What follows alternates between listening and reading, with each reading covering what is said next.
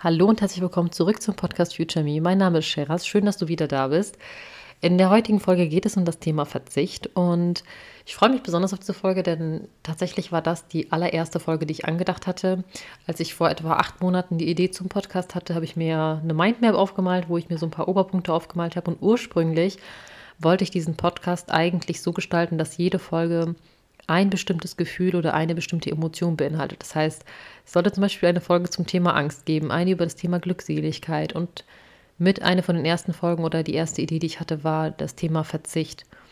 Denn ich hatte gerade zu Beginn meiner Laufbahn äh, ganz, ganz stark das Gefühl, dass ich in diesem Bereich, also beim Verzicht, dass da meine Geduld enorm auf die Probe gestellt wurde. Und es hat sich so angefühlt, als ob ich immer wieder seit fünf Jahren wirklich mit diesem Thema konfrontiert werde, dass ich lerne zu verzichten und Vertrauen habe. Vertrauen darin, dass irgendwann alles besser wird. Und das fühlt sich zum Teil manchmal an, wenn man nichts aktiv tut, als würde man einfach ähm, sich so gesehen seinem Schicksal hingeben und quasi passiver Teilnehmer seines Lebens sein. Aber ich habe lernen müssen, dass es einen Unterschied gibt zwischen dem Verzicht, ohne etwas aktiv zu tun, und dem Verzicht, sich für die Zukunft anstatt für die Gegenwart zu entscheiden. Und ich werde das in dieser Folge so ein bisschen erläutern, weil ich tatsächlich damals nichts zu diesem Thema finden konnte. Ich hatte das Gefühl, dass das, glaube ich, ein Thema ist, was sehr viele durchmachen und äh, worüber auch viele sprechen, aber irgendwie auf eine ganz andere Art und Weise, als ich es wahrgenommen habe. Und äh, ich finde das ganz interessant, denn wir leben ja tatsächlich nun mal in einer Konsumgesellschaft. Was bedeutet, wir bemessen uns auch selber sehr, sehr stark nach unseren Konsumgütern, also nach materiellen Besitztümern. Sei es das Haus, sei es ein neues Auto, sei es der neueste Staubsauger für 600 Euro oder ein Dyson Haarföhn für 500 Euro. Und es ist verrückt, aber wir leben tatsächlich in einer Zeit, wo das für uns vollkommen normal ist, sich damit mit anderen zu vergleichen und zu gucken, okay, hat mein Status sich geändert in den letzten fünf, sechs Jahren? Und ja, der Mensch strebt immer nach mehr, der Mensch strebt danach besser zu werden, was für uns aber auch bedeutet gleichzeitig, dass es enorm schwer ist, sich davon loszulösen und zu sagen, ich entwickle mich materialistisch nicht weiter, ich bleibe auf dem Stand, auf dem ich jetzt bin oder ich lebe sogar unter meinen Verhältnissen und ähm, lasse mein Geld für mich arbeiten, damit ich für die Zukunft ein besseres Leben habe. Weil äh, damit nimmst du dir ja quasi die sofortige Befriedigung, die Belohnung und wartest damit. Und das ist halt nichts, was einfach ist. Das ist auch nichts, womit unser Gehirn sofort umgehen kann, denn ein Fehler, den ich auch oft sehe bei dieser Denkweise, ist ja, dass wenn wir sagen, okay, wir, wir machen zum Beispiel Sport und dann sagen wir, okay, wenn ich das durchgezogen habe und 10 Kilo abgenommen habe, dann, dann kaufe ich mir als Belohnung die und die Handtasche. Aber ich glaube, ich hätte das schon mal einem Podcast thematisiert. Ähm, eine Belohnung muss für dein Gehirn sofort erfolgen. Das heißt zum Beispiel, du machst Sport, du kommst raus aus dem Training und du isst einen Eiweißriegel. Das bedeutet, dein Gehirn verbindet mit dem Eiweißriegel nach dem Training eine Dopaminausschüttung und dir fällt es leichter, diese Gewohnheit beizubehalten. Also eine Belohnung muss immer unmittelbar direkt nach der Tätigkeit erfolgen, als Beispiel jetzt. Ne? Und äh, die Handtasche in dem Fall, die du dir erst vielleicht nach drei Monaten oder vier Monaten kaufst, ist in dem Fall keine Belohnung, sondern eigentlich nur etwas, was du dir gönnst. Aber dein Gehirn verbindet es nicht automatisch mit der Tätigkeit Sport machen. So, und das ist halt äh, schon so ein, so ein Punkt, den ich deswegen anspreche, weil in dem Moment, wenn du zum Beispiel sagst, ich habe jetzt 10.000 Euro beiseite gelegt, du hast die Wahl, du kannst diese 10.000 Euro sofort in der Gegenwart für dich nutzen, um Urlaub zu machen, ähm, du kannst dir davon neue schöne Sachen kaufen, das heißt, du hast sofortige Befriedigung mit den 10.000 Euro. Du kannst aber diese 10.000 Euro auch anlegen und ähm, wenn alles gut läuft, wird aus den 10.000 Euro vielleicht in 10 Jahren lass es für 100.000 sein oder vielleicht noch mehr, je nachdem, ob du in Krypto steckst oder was du damit machst. Aber du könntest aus diesem Geld vielleicht sogar eine Million machen, wenn du es richtig einsetzt. Jetzt ist bei den meisten Menschen spielen da zwei Faktoren eine Rolle. Einmal die Angst vor dem Risiko, die Bequemlichkeit und natürlich halt auch ähm, der Verzicht, weil du verzichtest in dem Moment bewusst, diese 10.000 Euro, die du angespart hast, zu nutzen. Du lässt sie quasi für die Zukunft arbeiten und entscheidest dich für die Zukunft anstatt für die Gegenwart.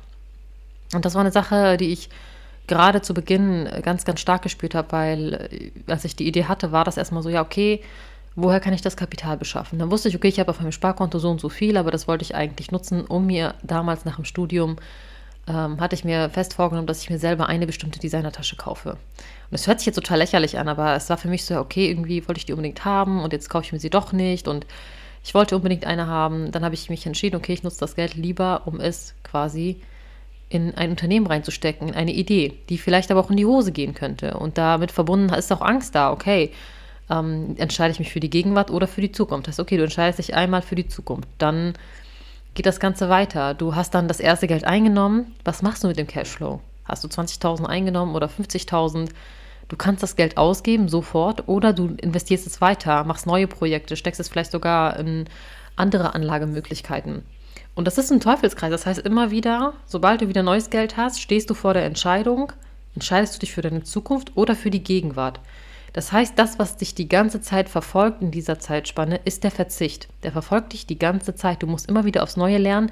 Es ist wie so eine Art Prüfung, dass jemand vor dir steht und immer wieder diesen Zettel hinhält und sagt, möchtest du das jetzt haben oder wartest du noch? Kennt ihr diese Spiele im Fernsehen früher, wo dann äh, manchmal dieser Moderator kam, da hat er gesagt, ja hier, du kannst sofort 2000 Euro haben oder du wartest noch und könntest vielleicht Glück haben und du kriegst die 50.000. Das ist wie so ein bisschen wie Pokern, ein Stück weit, weil du hoffst mal weiter auf die Zukunft. Aber ich erkläre jetzt auch den Unterschied, es geht gar nicht so sehr darum, äh, in diese passive Rolle zu verfallen und zu sagen, ich verlasse mich auf das Schicksal, dass mir das Schicksal irgendetwas bringt, sondern es bedeutet gleichzeitig, dass du committest, also dass du wirklich selber dir versprichst, dass du alles dafür tust, dass du das Ziel, was du vor Augen hast, auch umsetzen kannst. Das heißt, du nimmst dir als Beispiel vor, ich möchte die, die Vision umsetzen, dann ist jedes Mal die Frage, die du dir selber stellen musst, möchte ich noch weitergehen und traue ich mir das zu? Und wenn du vom Mindset oder vom Kopf her irgendwann so weit bist, fällt dir diese Entscheidung gar nicht schwer, weil du machst es irgendwann nicht mehr des Geldes wegen. Und ähm, mir ist das bei mir erst jetzt nach knapp drei Jahren, also nach äh, drei Jahren intensiver Kopfarbeit bewusst geworden, dass es mir überhaupt nicht mehr schwerfällt zu verzichten. Im Gegenteil, mir macht es keinen Spaß mehr, Geld auszugeben. Und das hört sich fast ein bisschen traurig an, aber abgesehen von solchen Abenden, wo ich zum Beispiel wirklich ganz bewusst den Abend genieße und auch schick essen gehe, mich fertig mache, da ist es aber eher, dass du dieses Geld ausgibst für die Zeit, für, eine schöne, für einen schönen Abend. Aber das Glücksgefühl, wenn ich jetzt zum Beispiel losgehen würde und ich sehe da eine Handtasche liegen für 6000 Euro und ich habe die Wahl, stecke ich diese 6000 Euro bei in Krypto rein, kaufe mir davon Ethereum oder Bitcoin oder irgendwas anderes und weiß, aus den 6000 Euro kann richtig viele werden oder kaufe ich mir davon jetzt eine Handtasche, die einfach nur zu Hause liegt.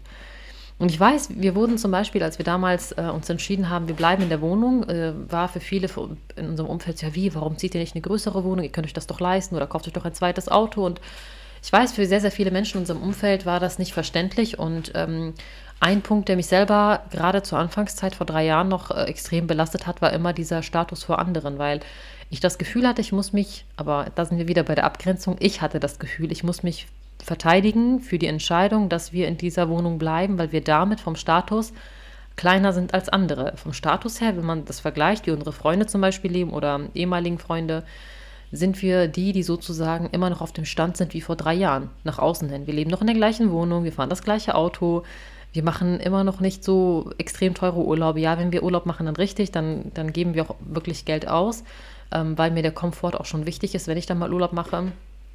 Aber vergleichsweise machen wir extrem wenig Urlaub, ne?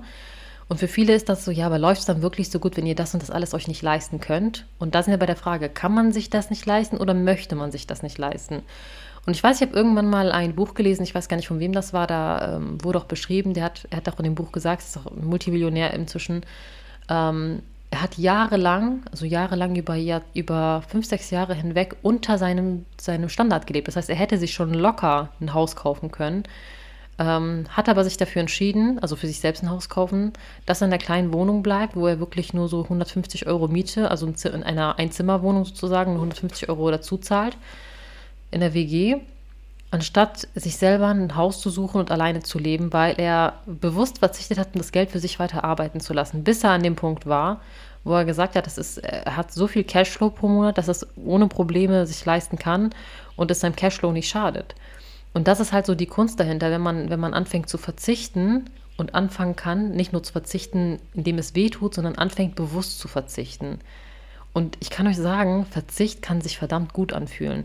Also mittlerweile ist es bei mir wirklich so, tatsächlich hatte ich früher eine Kaufsucht, also ich, ich äh, konnte mich ganz, ganz schlecht zurückhalten, wenn ich in Zara gegangen bin oder wenn online irgendwelche Sachen reduziert waren oder Make-up oder so. Und äh, inzwischen belastet mich das, wenn ich viele Dinge habe. Ich habe eher das Gefühl, ich will weniger haben und verschenke auch ganz, ganz viel von alten Sachen wie ähm, Make-up, wo ich einfach zu viel hier habe oder Kleidungsstücke, weil es mich belastet, wenn es so viel ist.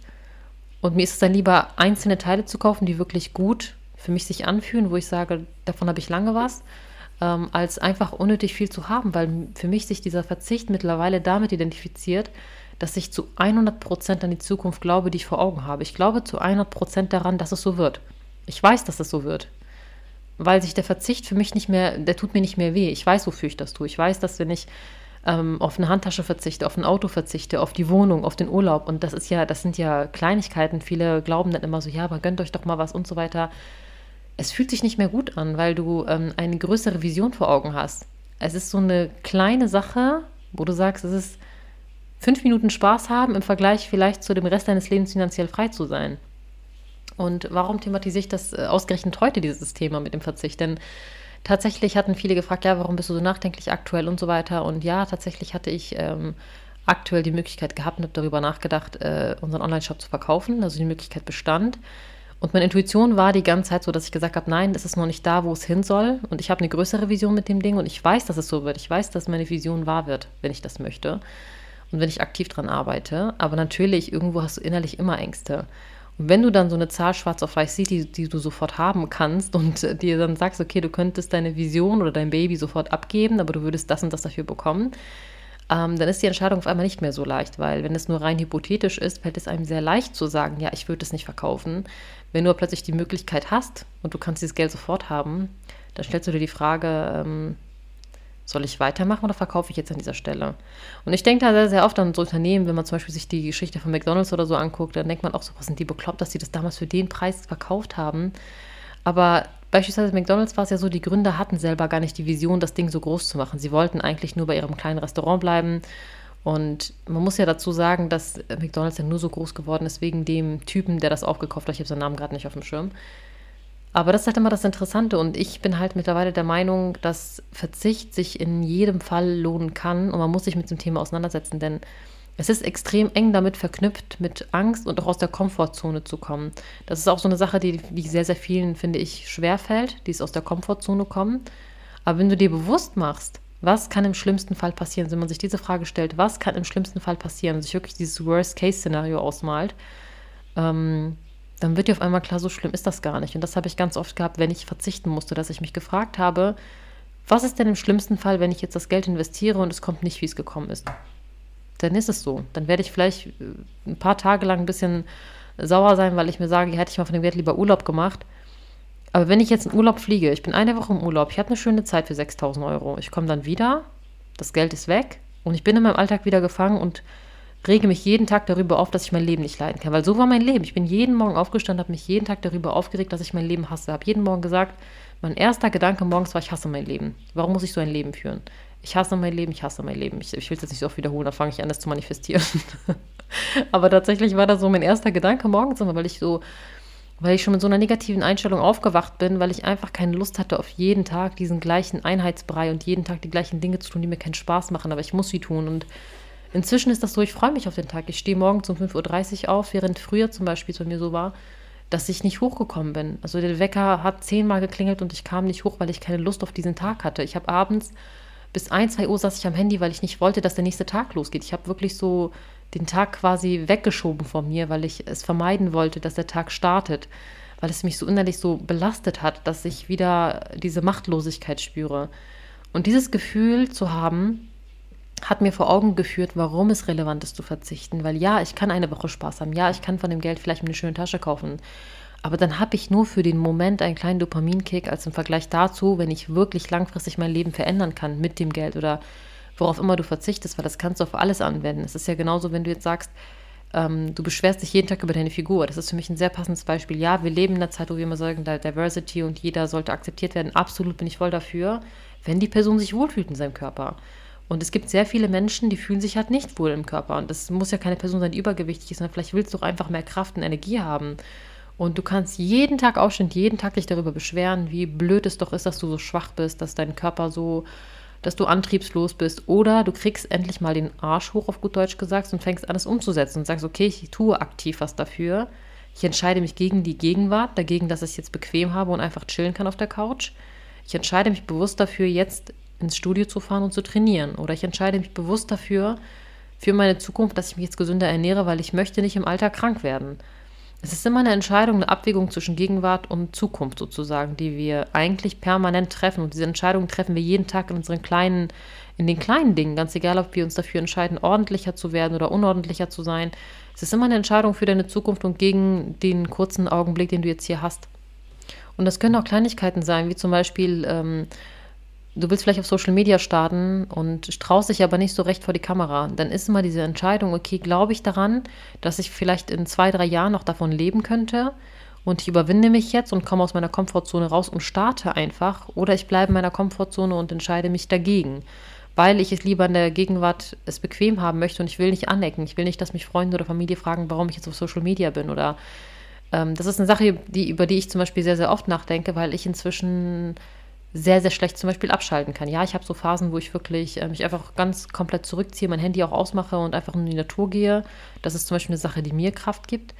Aber beispielsweise, wenn ich abends zu Hause bin, ich habe seit bestimmt einem Jahr kein Fernsehen mehr eingeschaltet. Ich, wenn ich abends einen Abend für mich habe, dann mache ich Podcasts, ich schreibe an meiner Website oder anderen Dingen und ich entscheide mich jedes Mal bewusst für meine Zukunft, anstatt für, die, für den kurzen Augenblick einfach nur meine Sinne zu betäuben. Und ich glaube, dieses Thema ist relevanter, als wir denken, denn die meisten Süchte entstehen genau aus dem Grund. Also wenn wir uns so Familienkonstellationen anschauen, wenn man sich zum Beispiel oft Kinder anschaut, die aus Gewaltfamilien stammen, dann gibt es ja manchmal Kinder, die das komplette Gegenteil werden, also sie werden extrem erfolgreich. Aber es gibt auch oft Kinder, die zum Beispiel irgendwann im Laufe ihres Lebens anfangen, eine Sucht zu entwickeln. Und der Grund dafür ist eigentlich ziemlich simpel, weil du kannst dich entscheiden, kämpfe ich dagegen an und setze mich bewusst mit meinen Kindheitstraumas auseinander und mit den ganzen Glaubenssätzen und all dem ganzen schrecklichen Dingen, die mir widerfahren sind es ist schmerzhaft. Klar, es ist schmerzhaft, sich damit auseinanderzusetzen. Es tut weh, sich hinzusetzen und sein inneres Kind heilen zu müssen. Das ist kein einfacher Prozess und gerade Kinder, die sehr, sehr viel durchgemacht haben in ihrer Kindheit, ähm, das bedeutet extremen Mut und extreme Widerstandsfähigkeit zu sagen, ich setze mich jetzt und setze mich damit mit dem Schmerz auseinander, anstatt zu sagen, ich betäube mich lieber. Und auch da ist es wieder eine Abwägung zwischen, ich entscheide mich für meine Zukunft, weil ich will in der Zukunft frei sein von diesem Ballast und zwischen der Entscheidung, ich betäube lieber meine Sinne im Hier und Jetzt, damit ich den Schmerz nicht fühlen muss, quasi wie so eine Decke drüber zu schmeißen. Und nichts anderes machen wir eigentlich in der heutigen Zeit mit unseren Handys. Wir haben immer die Wahl, setze ich mich hin und setze mich mit den Dingen auseinander, die mich gerade bedrücken, oder schalte ich mein Gehirn ab und scroll einfach durch, durch Social Media. Ich würde euch einfach mal bitten, schaut euch eure Bildschirmzeit an. Wie hoch ist eure Bildschirmzeit? Und wie viel Zeit davon habt ihr aktiv genutzt am Handy, um irgendwas Sinnvolles zu machen für eure Zukunft? Weil wir neigen dazu immer zu sagen, ja, ich habe keine Zeit, ich habe keine Zeit. Und wenn wir uns dann aber anschauen, wie viele Stunden wir auf Instagram, Facebook oder TikTok rumhängen, wo wir einfach nur durch die, durch die Apps scrollen, wirklich aktiv, einfach nur konsumieren, konsumieren, konsumieren, um irgendwas irgendwie zu fühlen, was aber nichts Sinnvolles für unsere Zukunft bringt. Also ich will in dieser Folge auch gar nicht vermitteln, dass man keinen Spaß im Leben haben soll. Ich glaube, äh, das könnte vielleicht auch falsch aufgenommen werden.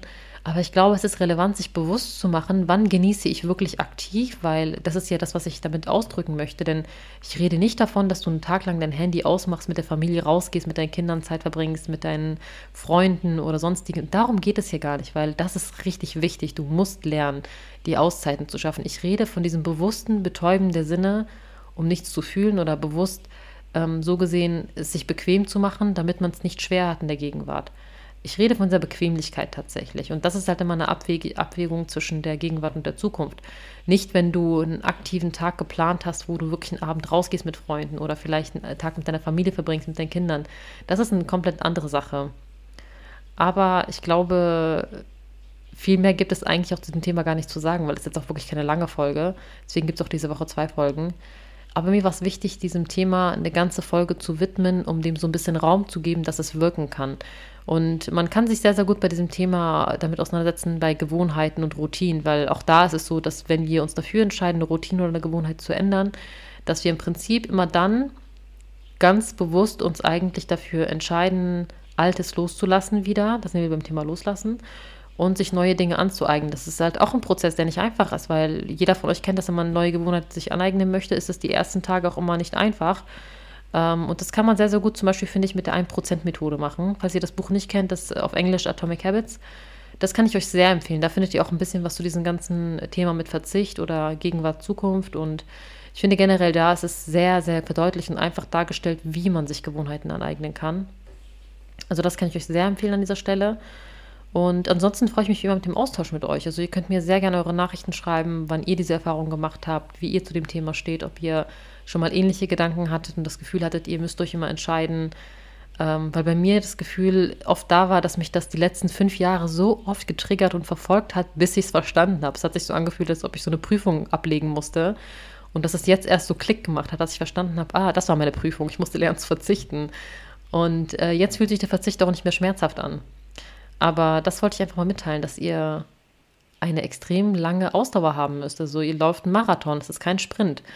Und ich wünsche jedem da draußen, dass er das irgendwann hinbekommt, dass wir dazu in der Lage sind, diese Prüfungen, die uns bevorstehen, immer gut zu meistern.